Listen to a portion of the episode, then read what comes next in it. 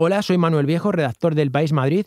Los martes tengo una columna de opinión sobre las cosas que pasan en Twitter y esta semana me he inspirado en unos tweets de la competencia. La columna se llama Cuando Putin vino a mi casa. Pero ¿cómo va a venir Vladimir Putin a mi casa? Está la cosa como para presumir de amistades putinescas.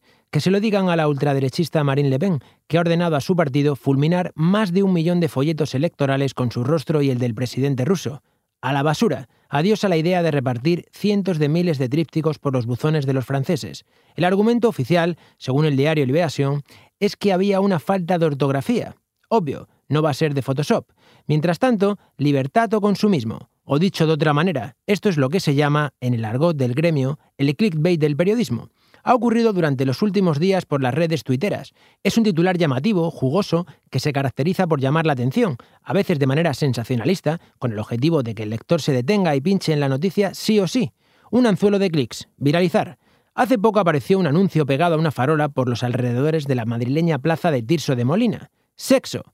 Al acercarse decía, ya que he llamado tu atención, alquilo un piso en Lavapiés por 800 euros. Pues eso, los nuevos tiempos comunicativos que dan para otro debate más intenso. Eso sí, una vez aquí, tampoco hace falta salir pitando. La historia de esta semana tiene al jefe moscovita como protagonista, a quien si no, y a varios tuits de la competencia. El periódico de Cataluña escribió un mensaje desconcertante a sus 700.000 seguidores el pasado viernes. Putin visitó Barcelona en 1992 y comió solomillo con alcachofas. Silencio, vienen curvas miles y miles de respuestas. Fue un aluvión, a decir verdad, con pocos precedentes. Es cierto que no era una comida cualquiera. Un tuitero, muy serio, preguntó a la multitud de la red social una inquietud sin duda razonable. ¿Y de postre? Tranquilidad.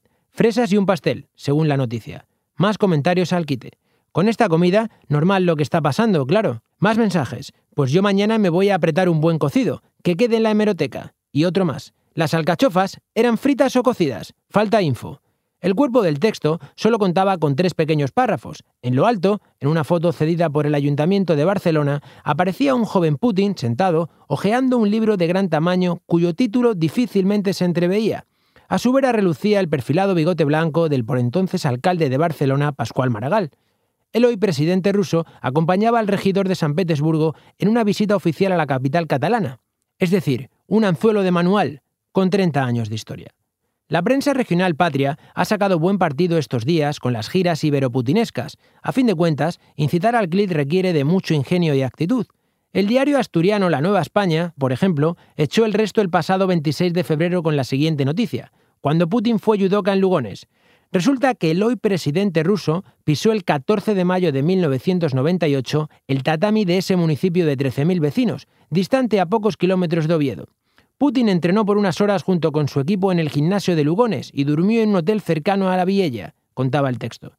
El documento gráfico permaneció en el sótano de una de las paredes del gimnasio durante muchos años, pero el paso del tiempo y una inundación en los locales, contaba el reportaje, acabaron por traspapelar un documento ahora histórico. Los ávidos tuiteros, al ver semejante información, ya se sabe. El guaje del Kremlin lo llamaban, uno, incluso, agradeció al fin la publicación de la típica historia que narraba entre cañas. Llevo años contando esto a familiares y amigos, nunca me creyeron. Llegué al punto de pensar que mi mente la había construido. Gracias. Pues eso.